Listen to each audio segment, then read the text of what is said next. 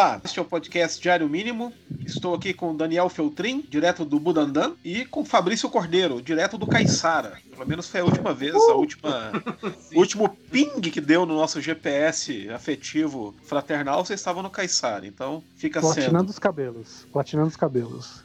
Então, o episódio de hoje a gente vai conversar sobre o filme Arkansas, do Clark Duke. Mas antes, é, se os meus colegas permitirem, eu gostaria de fazer com enorme atraso uma nota de falecimento aqui, né? Porque em épocas pandêmicas, né, a gente só, só grava podcast para falar sobre quem morreu. E no caso foi o diretor de fotografia Allen Davial, que dentre outros filmes, ele trabalhou com Spielberg né, no, no começo dos anos 80. No, durante a década de 80, na verdade, ele é o diretor de fotografia de ET, de A Cor Púrpura e de Império do Sol. E depois, nos anos, já nos anos 90, ele veio a trabalhar com Barry Levinson, que é outro grande diretor. Ele trabalhou com Levinson em Avalon, que é um belo filme autobiográfico ali sobre a história da família do Levinson. Acho que de vez em quando passa aí num desses canais a cabo perdidos aí. E o Bugsy, né? Que é um, um, belo filme de gangster também, com Warren Beatty, né? E a Annette Bening. E o Davio faleceu em abril. Então nós estamos bem atualizados, assim, com, com os obituários. Pois é que eu só fiquei sabendo. Eu só fiquei sabendo na, na, no final de semana, por acaso eu tava pesquisando. Que na verdade eu, eu encontrei um canal no YouTube chamado uhum. Cinematographers on Cinematography, que é um canal só sobre diretores de fotografia. Então eles têm lá vídeos e com entrevistas com James Hong Ho, Stanley Cortez, John Alcott, Roger Deakins. Eu achei que você ia falar que era um canal só de obituário, de, de... só de cinema. Nossa, que mórbido. Não. Aí eu tava vendo uns vídeos lá nesse canal e vi uma entrevista com o, o, o Alan Daviol e tava lá escrito na descrição do vídeo, né? Em memória, né? Falecido em abril. Eu falei, porra, o cara morreu, eu não sabia. Ele, antes do Spielberg se casar com Janusz Kaminski, né? Ele, ele fotografou aí três filmes com o Spielberg. Acho que ele só não fotografou na década de 80 do Spielberg os filmes do Indiana Jones porque o Spielberg o, o, trabalhava nesses filmes com o veteraníssimo Douglas Slocumb, né, que já tinha uns 70 anos na época, já ou mais. Se brincar, foi o Spielberg que matou Caramba. ele pela correria. cara, mas é, grandes, é. grandes, grandes trabalhos de fotografia aí. Sim, demais, cara. E só, só tem... o Império do Sol, pelo amor de Deus. A Cor Púrpura também, que não é um filme tão bom, é. apesar da fonte literária ser excelente, mas o filme é bem capenga, né? Mas é, visualmente é muito bonito também, né? Pra caralho. E ET, né, velho? Fenomenal. É ele que fez, né, o ET, né? Eu tô, tô perguntando aqui porque eu não, não tinha essa informação. Não, só aquela abertura na floresta ali, com, com o jogo de luzes ali da, da nave e tal, das, das silhuetas do, do alienígena, bem foda.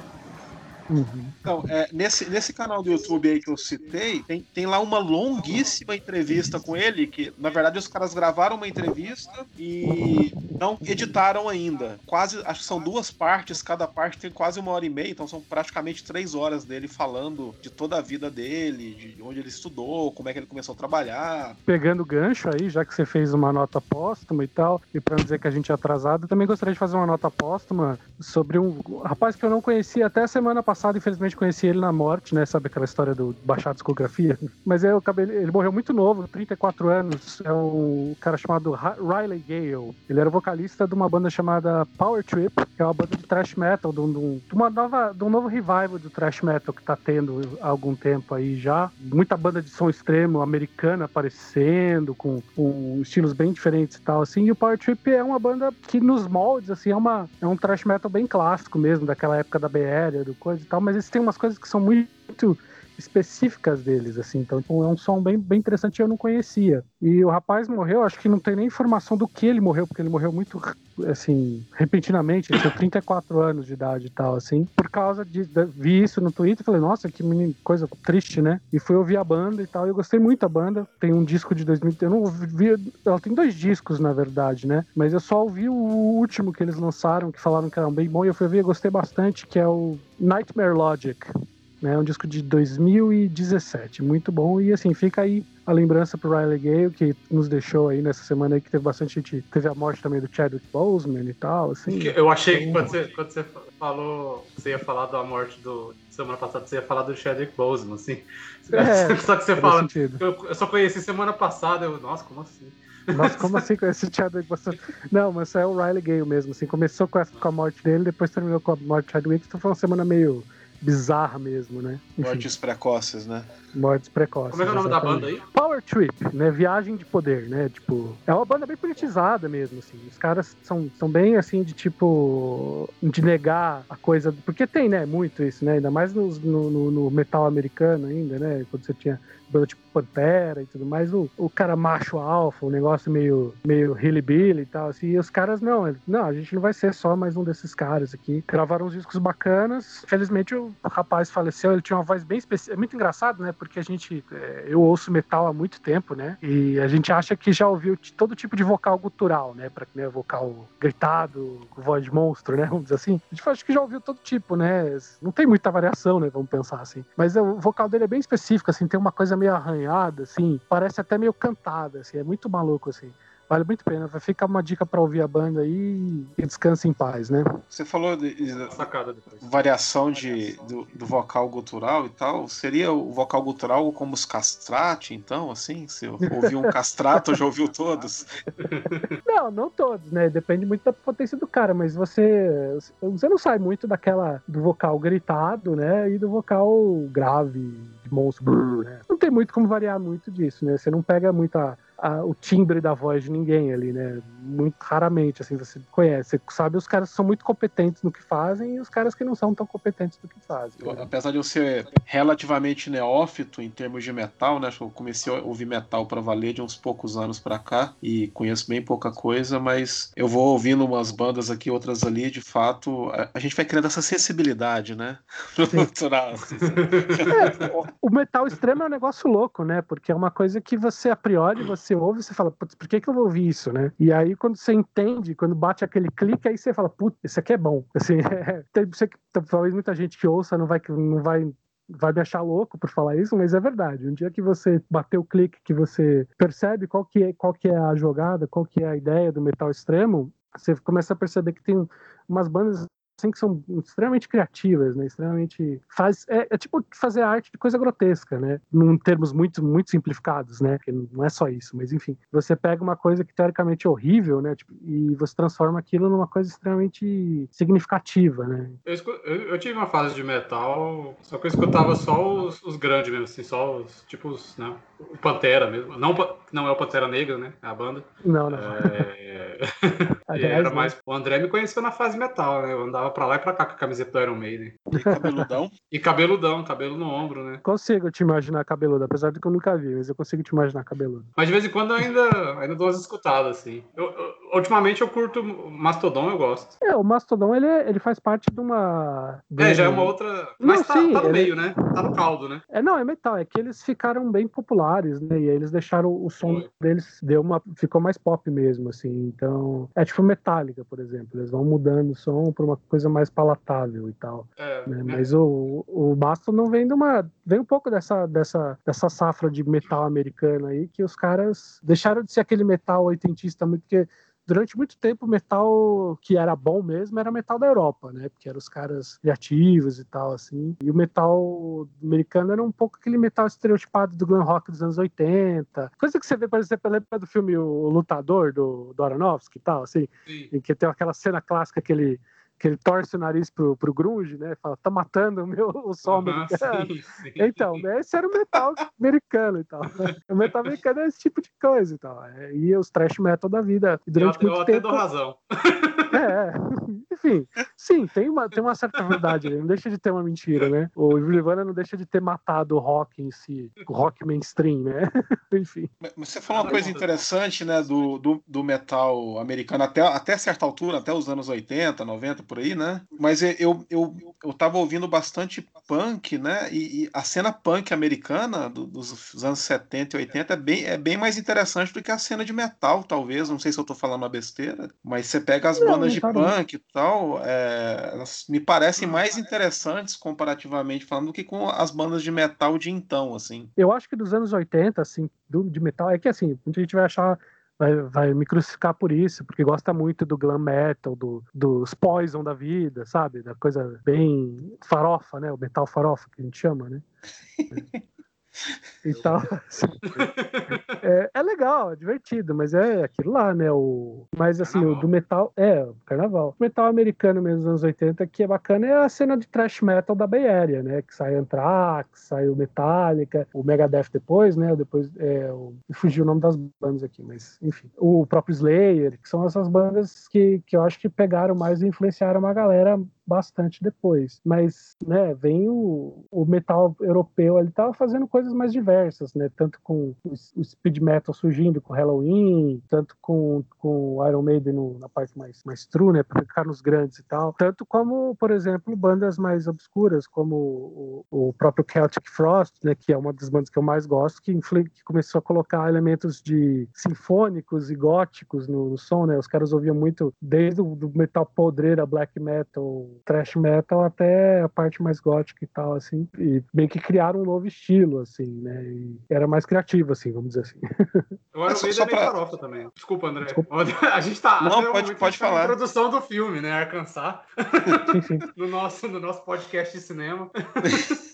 Mas o Iron Maiden é meio farofa também, né? O bônus farofa, cara, é que faz a alegria do karaokê, saca? É tipo Evidências, claro. é, Zé Camargo Luciano. É, é, bem isso, sim. Tipo Motley Crue, né? Dr. Feel Good no karaokê é maravilhoso, velho. Mas eu, que eu ia falar é porque eu, eu me interessei por metal, como eu falei há pouco tempo, porque quando eu tava escrevendo Abaixo do Paraíso, que é um, um romance que eu, eu lancei em 2016, quando eu comecei a desenvolver lá o, o personagem principal, o Cristiano, eu enfiei na cabeça que ele ia curtir metal. É uma, obviamente, para botar falas na boca dele pro cara parecer saber do que tá falando, eu fui pesquisar, né? E você, Daniel, já me contava histórias, né, do, do dos, dos escandinavos malucos lá, do Burzum, né, do, do, é. do Varg, etc. Então, é, que essa galera é mais anos 90, né? É. é, sim, sim, sim, sim, anos, mas aí eu comecei a ouvir mais, eu curti, e coincidentemente, na época que eu estava escrevendo o livro, e agora o Fabrício vai gostar, porque a gente vai tangenciar The Wire, né, que é o motivo, yes! que é segundo Quantos ele, minutos? mas eu estava vendo Tremer, yes! que é outra série do David Simon. E Tremer é interessante porque, muito embora ela se passe em New Orleans, né, e muito embora a cidade seja conhecida por ser a, a, a pátria do jazz, né, a, o berço do jazz, por assim dizer, mas é interessante porque no decorrer das, acho que são três ou quatro temporadas, é, é, ele vai mostrando outras cenas musicais alternativas além do jazz, né, e inclusive ele mostra do, da cena do metal, né, no caso... Na última temporada. É, até aparece um show lá do I Hate God, né? Uhum. Que é uma banda que é. eu conheci por causa de tremer e achei do caralho, ouço até hoje, assim, muito. E muito aí, ouvindo bom. I Hate God, eu comecei a ouvir outras bandas de Doom, Sludge, até chegar, uhum. por exemplo, em bandas brasileiras como Absquefides, né? Que eu até já comentei com você, Daniel, que é uma banda Sim. muito bacana, tem no Spotify para ouvir e uhum. tal. E aí você começa a ouvir, uma coisa leva a outra, né? Você começa a pesquisar e tal, mas é por isso. Mas é, eu sou relativamente neófito, uhum. ouvindo metal por essas razões aí, que eu, a culpa é do a culpa é da literatura. culpa da literatura. É, se só o metal americano mesmo, para mim, e isso é a minha opinião total, assim, para mim, eu acho que ele se ele, ele tem a maior excelência no metal extremo mesmo, assim, eu acho, né? Você falou I Hate God, que é uma puta banda maravilhosa e tal.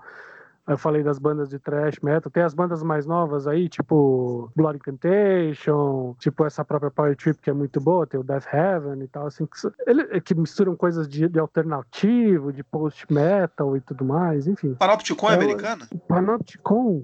Que ah, é, acho que sim, é, acho que é assim. Tem, Eu acho que é. Tem um disco chamado Kentucky, não tem? Isso não, não, não, quer dizer muita coisa, mas vamos lá. que é porque, né, vamos, vamos, vamos, vamos combinar aí o a cultura americana ela é meio que tipo onipresente, né? Assim. É interessante que ele, o Panopticon tem um álbum chamado Kentucky, porque a gente vai falar de um filme chamado Arkansas. Exatamente. Opa, opa. Foi Inclusive, eu, tenho, eu, tô, eu, tô, aqui com a página errada do filme aberto no MDB, que eu tô com Nebraska. É, eles são de, eles são de Kentucky mesmo, né? é muito bom, né? Foi, foi uma metáfora que conseguiu alcançar o tema do. do... Uau! Nossa. Essa ia sair em algum momento.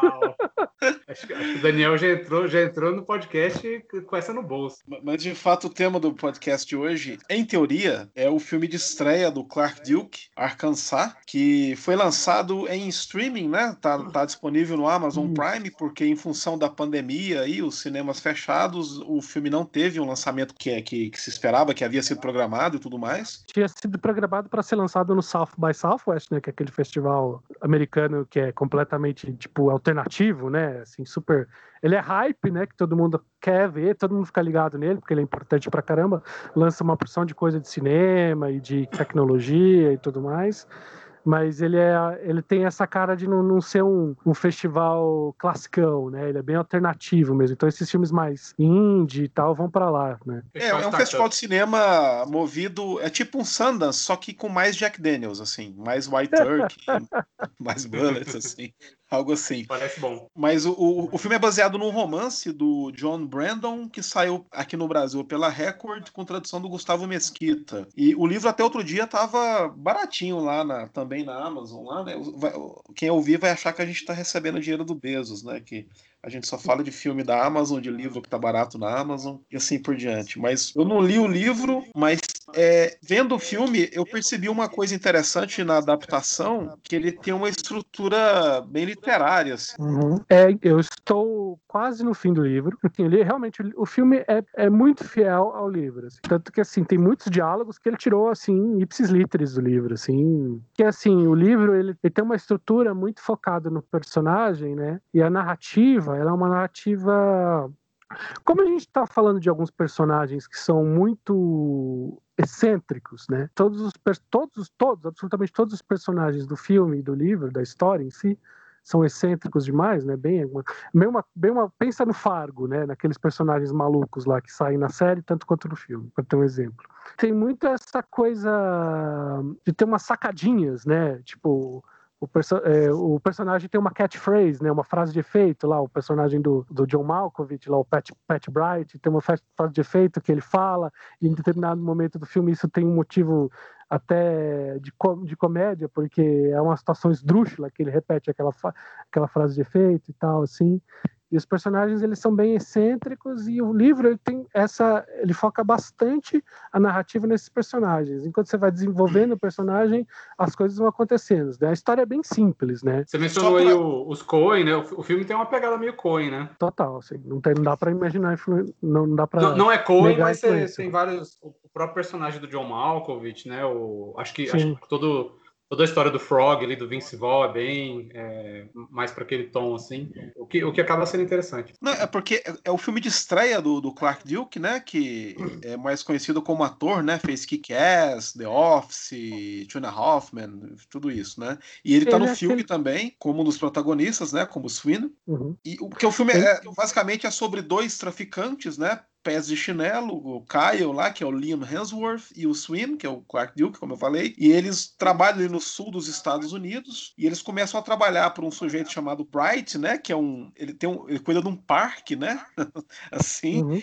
E é, aquilo acaba virando o, o trampo meio que de disfarce deles, né? Para eles terem uma fonte de renda lícita. Mas o que eles fazem, na verdade... É um ranger, né? Ele, ele é um ranger, é um ranger nesse, é um park ranger, né? Como eles falam é, lá, é. né? E aí o que o, eles usam o parque como disfarce para ficar traficando droga ali por todo o sul dos Estados Unidos, né? E o que os dois fazem, então, o Kyle e o Swin, é transportar droga para lá e para cá para um traficante chefe que é uma figura misteriosa que eles não sabem quem é, né? Que é o tal do Frog. Mas bem cedo no filme a gente saca que é o Vince Vaughn, né? Então não é nenhum é, spoiler. O filme não faz muito mistério. O filme já meio que te entrega isso, mas é. o livro não.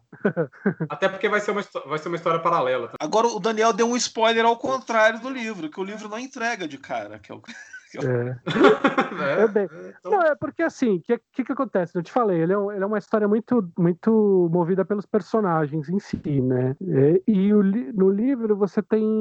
Ele é dividido em algumas partezinhas, assim, que vai trocando de perspectiva, tanto da perspectiva do Swing e mais na perspectiva do Kyle, né? Mas também tem uma perspectiva do Frog, que é a história dele a história passada. No filme ele mostra isso na segunda, basicamente na segunda parte, né? Eles contam todo, o filme faz uma introdução de quem que é o Swing, quem que é o Kyle, até eles chegarem naquela situação que eles viram os guarda traficantes de drogas. Isso, guarda florestal, traficante, hash, slash, traficante. é, slash férias. Cadê o Daniel? O quê? O Daniel foi consumido pelas trevas? foi consumido drogas? Nossa, cara, é. você entrou num, num vácuo, espaço-tempo aí. Oi? O que aconteceu? Sumiu total de nós. Ah, Você é? nos diz o que aconteceu. Puta que pariu. Eu não sei o que aconteceu. Como assim? Agora eu voltei. Você nos diz. Pô, eu tava, você ficou, eu você tava, ficou, eu tava ficou... todo animado com contando a história do, do, do filme e de repente eu não, sumi. Sumiu Ué, por. Tá quanto tempo você acha que você sumiu, cara? Você sumiu por tipo 50 minutos. What? o que aconteceu? Bom, voltando, o, livro ele, ele meio que divide mais, assim, né? Ele narra mais a perspectiva, ele começa narrando, ele começa com um prólogo do Swing e do Kyle, né? E é um prólogo que não tem no, no filme, o filme ele meio que já vai direto no, nos dois personagens e você vai conhecendo através, acho que é até inteligente, porque não ficaria, ficaria muito longo fazer um primeiro ato só mostrando a história do Swing, a história do Kyle e tal e tudo mais. Mostra que eles são dois caras, assim, muito excêntricos, o Kyle é aquela coisa de um cara que não quer se aprender a nada, não vê, não vê sentido sentido em nada, né, no, na vida americana, no American Way of Life, ou na vida normal das pessoas, né, casar, ter filho, assistir um filme, ouvir uma música, para ele nada disso faz sentido, e ele simplesmente faz as coisas de forma prática, assim, e o swing, ele é totalmente ao contrário, né, ele é uma coisa escalafobética, assim, ele, aquelas joias que ele usa no filme lá, é uma, tem uma história interessante no livro que ele, tipo, roubava joias na faculdade e usava as joias na frente de todo mundo meio que para provocar, assim, ele cria uma ascendência nórdica que ele não tem, entendeu? Porque no filme não fica muito claro, porque é o Clark Duke que faz, ele não é exatamente um cara hispânico, né? Mas no, no, no, livro ele é um cara hispânico. E aí ele, tipo, faz uma, um clube como se ele fosse de ascendência, dupla ascendência, né? O clube dos caras que são, que são descendentes de suecos e, e porto-riquenhos. Acho que é porto-riquenho, se não me engano. No livro ele separa esses, essas narrativas e entre elas vai mostrando a história do Frog. E ele até tem a cena, ele é muito literal, ele tem a cena do, lá da loja de penhores, né? Que é quando a gente conhece o Frog, mas ainda não sabe, meio que, meio que a gente fica desconfiado, porque a gente gente vê o Vince Vaughn, né? Pô, o Vince Vaughn não deve ser um personagem não importante no filme, né? Enfim. É. E aí, tipo, ele mostra essa cena de Pinheiros, mas ele não te dá, pelo menos você não percebe de cara que é ele, né? Você não percebe de cara que é o Frog e tal. E ele vai, ele vai mostrando a história dele, vai contando todo de como ele conheceu, como ele começou a usar droga, começou a traficar droga até ele crescer e virar o, o drug lord lá e tal, assim. Enfim, por isso que ele dá um spoiler ao contrário, como você falou. Que é massa, né? O jeito que ele é bem, é bem do acaso, né? Ele tá só sentado ali. Tá ali, né? Ouvindo, é ouvindo jogo de beisebol.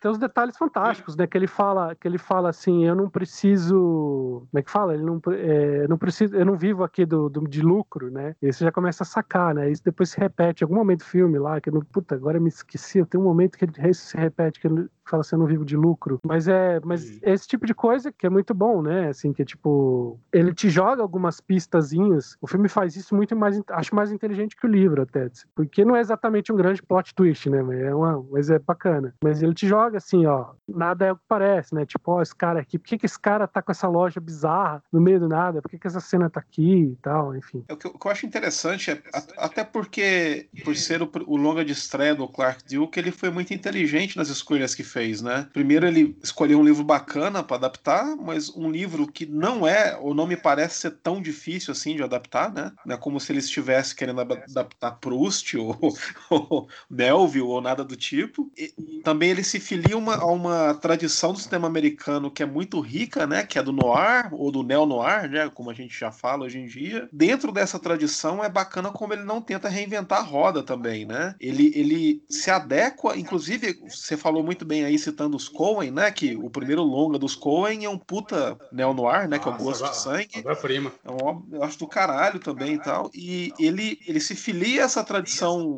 moderna, pós-moderna do sistema americano e fica muito confortável dentro dela, né? Eu acho que até ele escolheu o livro porque ele é de Arkansas também, né? O, o Clark Duke. Sim. Então eu acho que ele deve ter, em algum momento, se interessado por um livro chamado Arkansas e foi ler o livro e daí.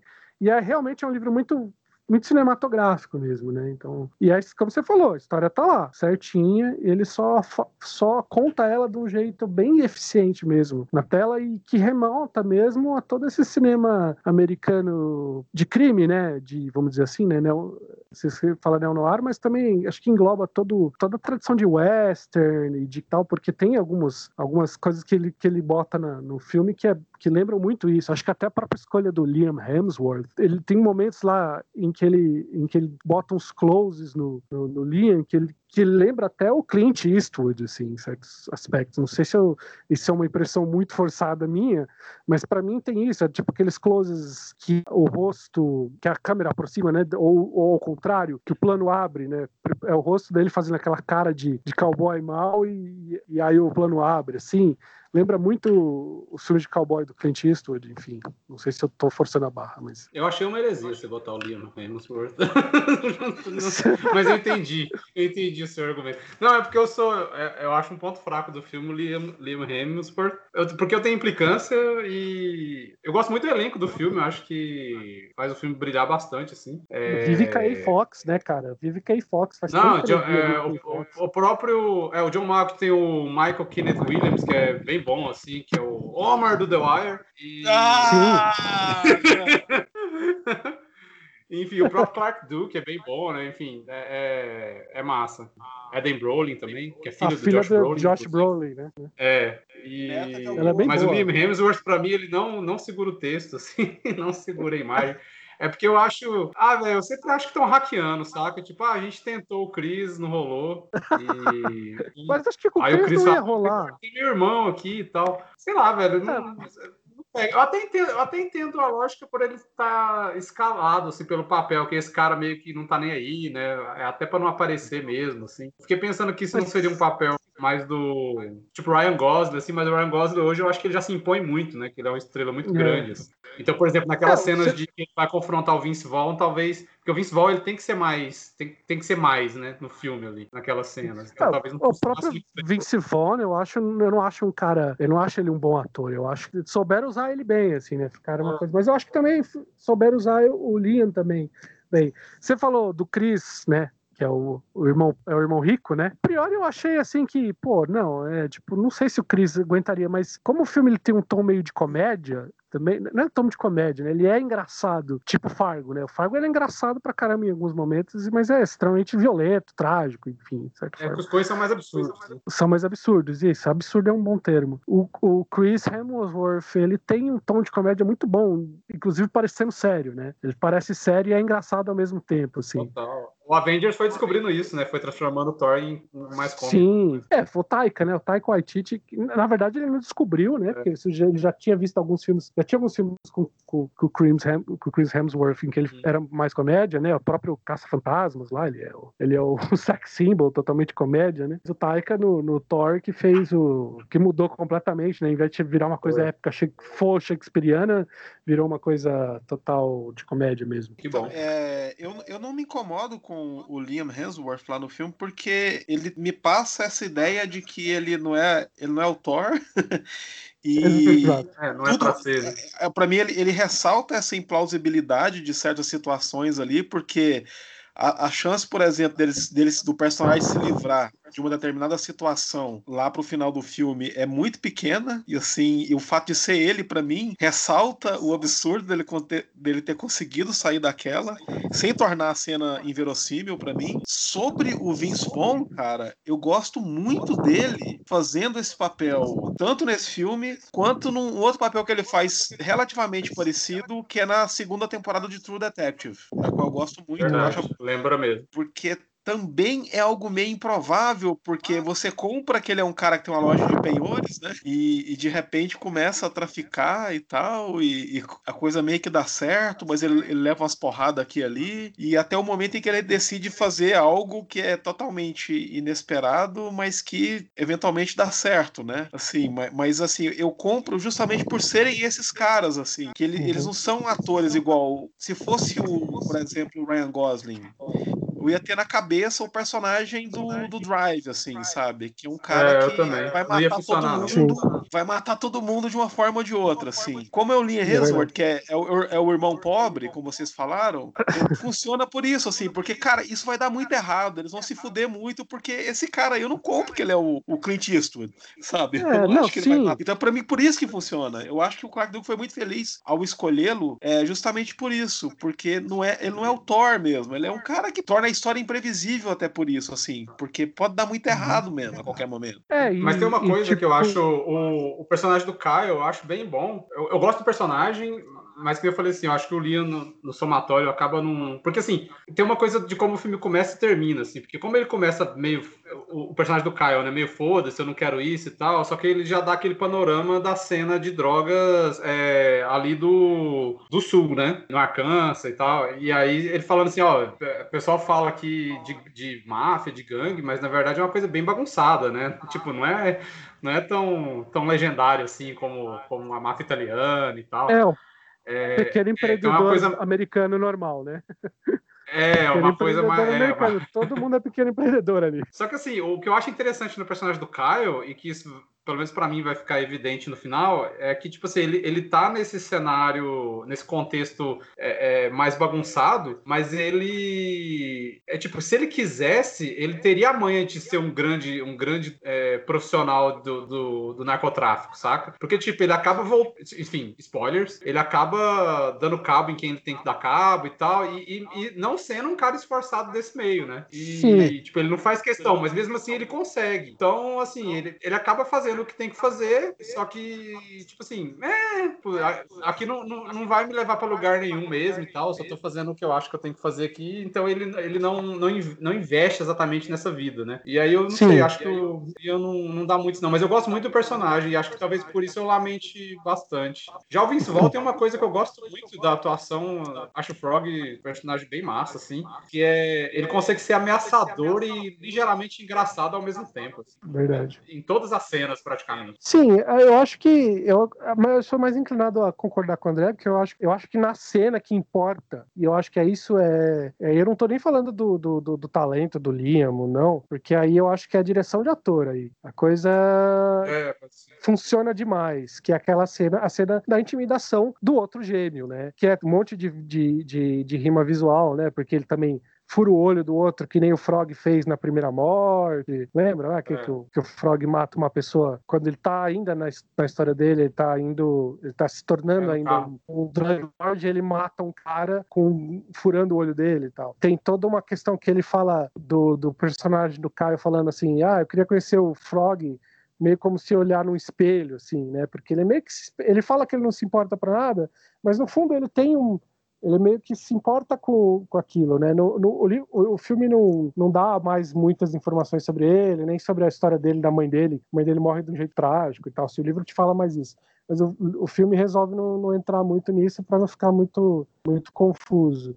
Mas eu acho, então, que isso fu funciona, né? Porque é um, é um turning point, né? A turning point do clímax do filme, né? Pro final e tal, né?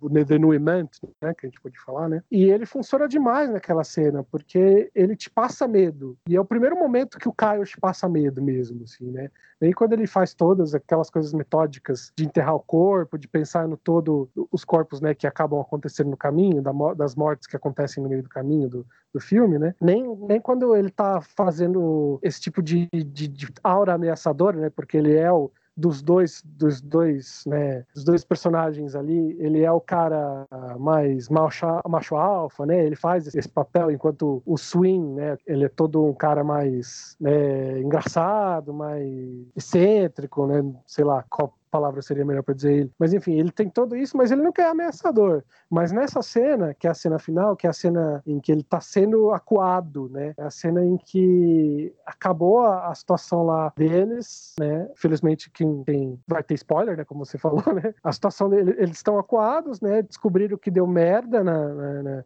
na operação e estão indo atrás dele. Então ele tá acuado lá, ele sabe assim que ou ele ou ele ataca ou ele morre. E ele realmente é ameaçador. Tanto que, que o personagem que ele tá ameaçando se sente completamente ameaçado e se fode. E eu acho que isso é direção de ator. Acho que aí é, é mérito do, talvez do Clark, né? Provavelmente que ele devia estar tá lá, né?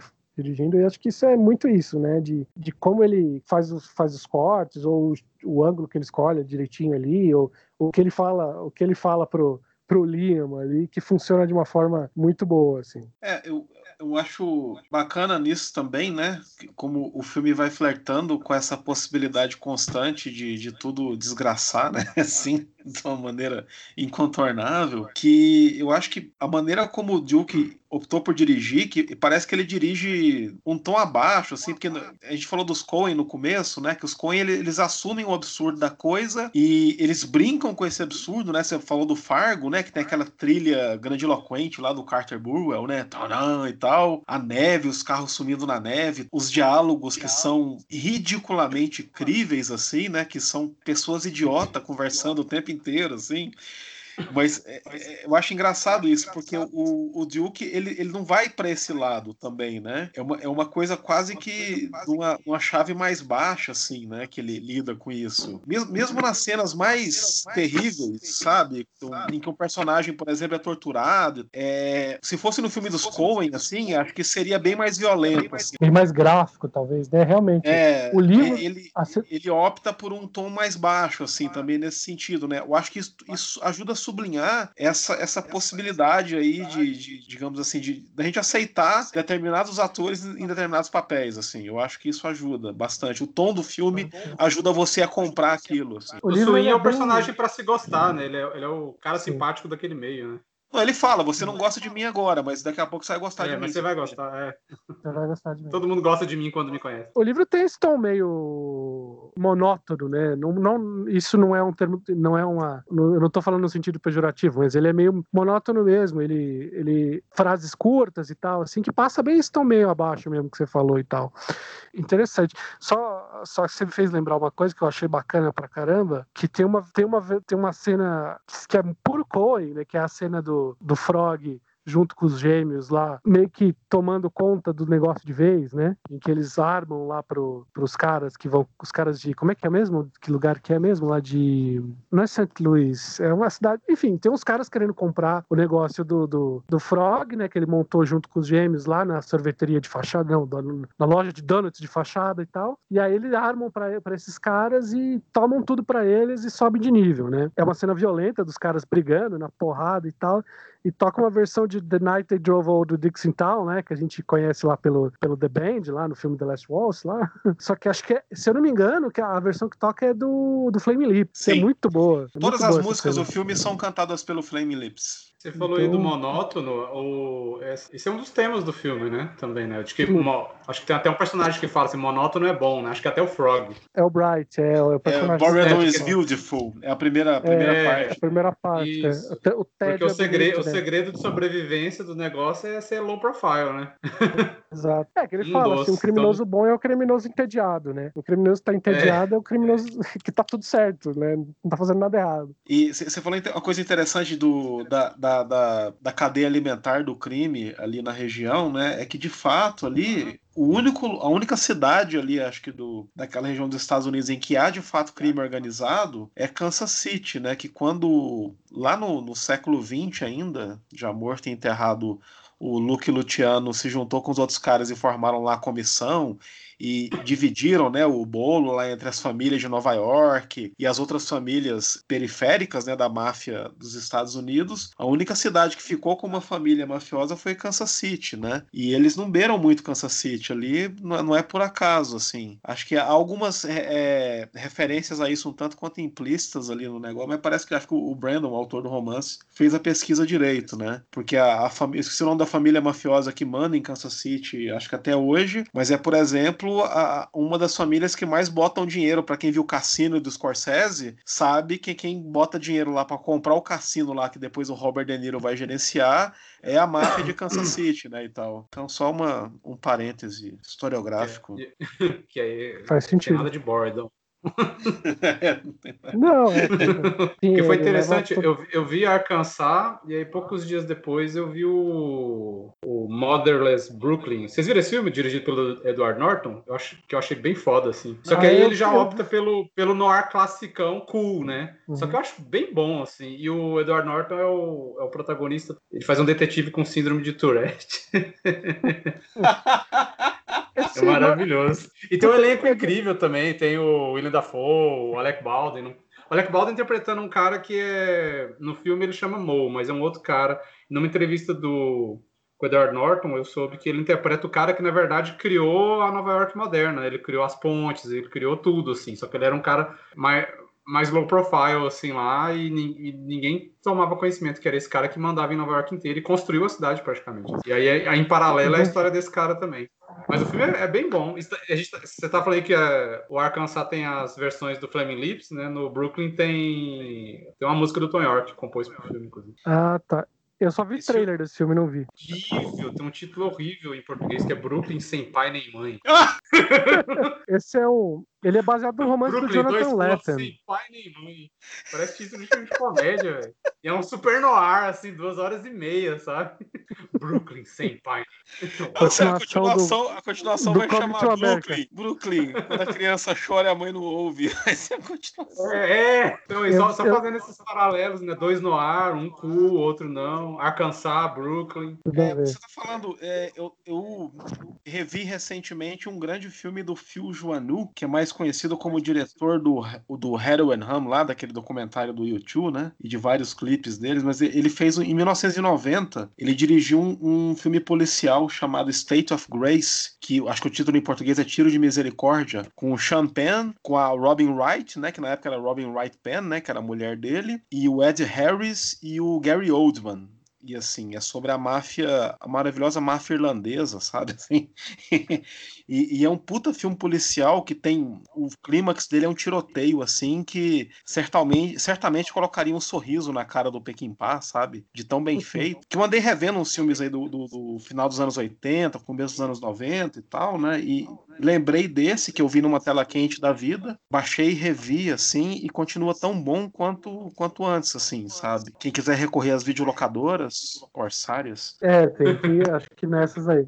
Falando nisso, um filme que eu acho que eu já te falei, não sei se você viu esse filme, você falou de uma finlandesa, falou de Ed Harris, é o filme desse cara que é um cara muito. É um diretor novo aí que fez algum buzz aí e ele é bem interessante, que é o João Collet Serra. Eu só vi esse filme dele, mas falam dos outros filmes dele é muito bom. Ele faz muito filme com o Liam Neeson. E esse filme é o Run All Night, né? Que acho que é Noite Sem Fio. Sim. Que é sobre. Sim. Que é um cara da. O maluco o assassino, que é o Leonisson, né, da máfia irlandesa também, que, que acaba matando o filho do, do chefão lá, que é o Ed Harris e tal, assim. Ele mata porque o, esse, acho que o, o filho do... Eu não lembro exatamente o que acontece, mas o filho do, do, do chefão da máfia irlandesa vai matar o filho dele ele protege, né? Ele acaba matando e sai aquela história, né? Ele não tem uma relação muito boa com o filho, mas ele protege do mesmo jeito, e fica aquela coisa, não, eu vou morrer por você. Aí o filme vira uma putaria de ação enorme do dele sendo perseguido e matando todo mundo, enfim.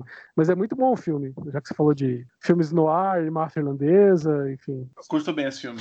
Chama Run All Night, é, em português eu acho que é Noite Sem Fim, deixa eu ver esses nomes malucos em português, né? É Noite Sem Fim. É do Jean, Co Jean Colecerra. Cara, mas Brooklyn sem pai nem mãe não existe, velho.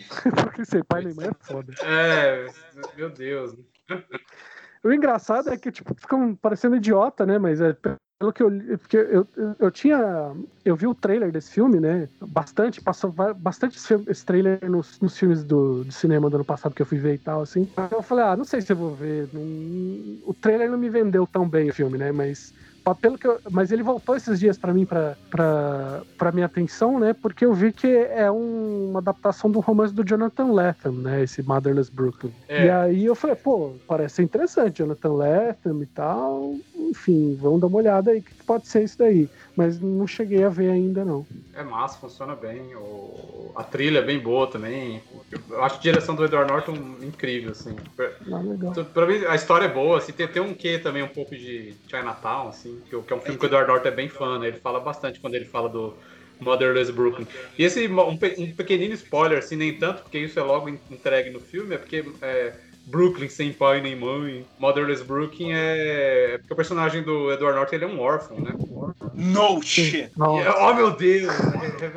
Revelation. E Motherless Brooklyn é o, é o apelido dele. É a mãe de Mas todos os spoilers. Tem, tem spoilers muito mais poderosos desse filme aí. Cara, o fato dele ter síndrome de Tourette é maravilhoso no filme, assim, gera umas cenas incríveis. é meio. É, e assim, o Edward Norton é um mestre, né? E é, tipo, é meio é meio, é meio triste e engraçado, saca? É um negócio assim que vai acontecendo. É bem bom. Pode ser até um filme que a gente conversa depois, faz um podcast sobre ele. Vocês citaram aí a, a o, o, grande, é, a grande fórmula narrativa, né? O pai que é um, um, um chefe mafioso do crime que tem um filho que é um inepto, mas que ele não pode deixar que matem o filho a troco de nada, porque ele vai ficar enfraquecido, né? E é porque um outro filme que eu revi há pouco tempo também, que é o Estrada para a Perdição, né, do Sam Mendes. Porra, aí é foda, hein? É um puta filme, baseado numa grande graphic novel também. Sim. E é o Paul Newman, né? Só que é o, é. que, é o que é o patriarca e tal. E é um belíssimo filme, né? Assim, eu só queria citar de passagem, assim, só pra. Essa fica para as editoras. Foi esquecido, né? Sim, eu tenho. Não por Blu-ray. Não, por Nem mim por mim. também. Eu tenho DVD. É desses. É, tem Blu-ray. Eu tenho. É desses filmes que, que a gente não deixa morrer mesmo, porque é filme bom e que ninguém liga, né? E esse e o Mestre dos Mares também, né? Um filme que é Sim, puta filmaço e. Nossa. É, e a galera. é, ga- aliás, esse. esse Mestre esse- dos o Mares. Road- Mestre dos Mares. Ah, nossa, do caralho. E, aliás, a Road to Perdition, a Estrada para Perdição, é uma graphic novel aí que precisava muito de uma reimpressão aí, né? Fica a dica aí para as editoras, com certeza não ouvem a gente. Mas, Bem esse eu li também. Não, é, o Estrada por Perdição que tem- é outro que tem um elenco foda também. Tem o Paul Newman, o André mencionou aí, mas tem Daniel Craig que tá numa atuação incrível no filme. Ele é o filho Daniel bosta, Craig. né? Ele é o filho bosta, o filho Acho invejoso. é Jennifer, Jennifer Jason Lee, o Stanley Tucci, o Jude Law e tal. É uma mais? galera que já tava até Tem conhecida. uma galera cara, tão boa que porque você, que você nem lembra do Tom Hanks. Não, tô brincando. É porque o Daniel Craig, nessa época, ele não era ainda o Daniel Craig, acho que ele não era o 007 ainda, né? Não, Não, o filme é de 2002. 2002, 2003, por aí. É, nem Era chega, não, nem chega é. perto. A, a outra coisa que eu queria falar de passagem é que eu estou terminando de ver uma minissérie da Amazon, óbvio, né? Porque o Bezos financia esse podcast. Se chama, se chama 000, é baseada num livro, num romance do Roberto Saviano, que é mais conhecido como autor do, daquele livro Reportagem Gomorra, né? Que é um puta livro. É uma puta série e eu comecei a ver achando que ia ser uma coisa só bacana e tal, mas caralho, velho, é realmente impressionante. E é uma das melhores séries policiais que eu vi, assim, em muito tempo. assim. Já que a gente falou, então, já estamos nesse tema de Noir aí, eu vou dar uma dica aí, se vocês quiserem ver depois, que a Panini tá relançando agora, né? Já ficou um bom tempo fora do, do catálogo, que é o Sem Balas, a série do Brian com o Eduardo Risso, que é bem Noir mesmo, né? A história basicamente é, são várias histórias, né? Que é tipo um cara que aparece com uma mala, que, uma arma e 100 balas não rastreáveis e ele te dá pra você usar da forma que você quiser. E várias situações de gente que sabia pô, se você pudesse matar alguém e não ser identificado e tal, essas coisas e tal. assim. E é pelo Vertigo, né? Não é mais, não existe mais pelo Vertigo, agora é DC Black Label, né? E, Black Label. É Johnny Walker patrocinando É agora. Johnny Walker. Eu acho a pior burrice do mundo acabar com o selo Vertigo, né? Pra quê, velho? Pra que você vai acabar com essa marca? Puta marca, super conhecida, todo mundo, todo mundo que lê quadrinhos, né? Tipo, fala Vertigo, porra, então se é Vertigo é bom, né? Porra, porque, sei lá, quadrinho adulto, de qualidade, publicou New Gamer, publicou Alan Moore, publicou, publicou tudo, sabe? Aí você fala, porra, puta marca foda. Não, vamos, vamos acabar e virar tudo desse Black Label. Só pra ficar junto com as histórias que eles colocam, as histórias É, algum- adultas que eles colocam dos personagens lá deles. teve né? essa ideia. Ideia de jerico mesmo. Se ele Enfim, fosse, se ele fosse tá um, um alcoólatra com dinheiro, ele teria chamado de Blue Label, né? Porque é mais caro. o label, exatamente. Mas enfim, tá nas bancas, né? Acho que vão, vão ser cinco volumes, é um troção enorme, né? De 450 páginas. Pega os primeiros 19 números da série. Não é barato, mas o Bezos, nosso patrocinador, de vez em quando ele faz umas promoções lá e vocês pode- dá vale para comprar na, na Amazon. 100 balas do Brian Zarello e Eduardo Risso. Tá, amigos. Esse Meu foi mais um Deus. episódio do Diário Mínimo, mas valeu Ah. por ouvir mais esse episódio e voltamos aí quando der na telha, né? Pra variar. Basicamente é isso.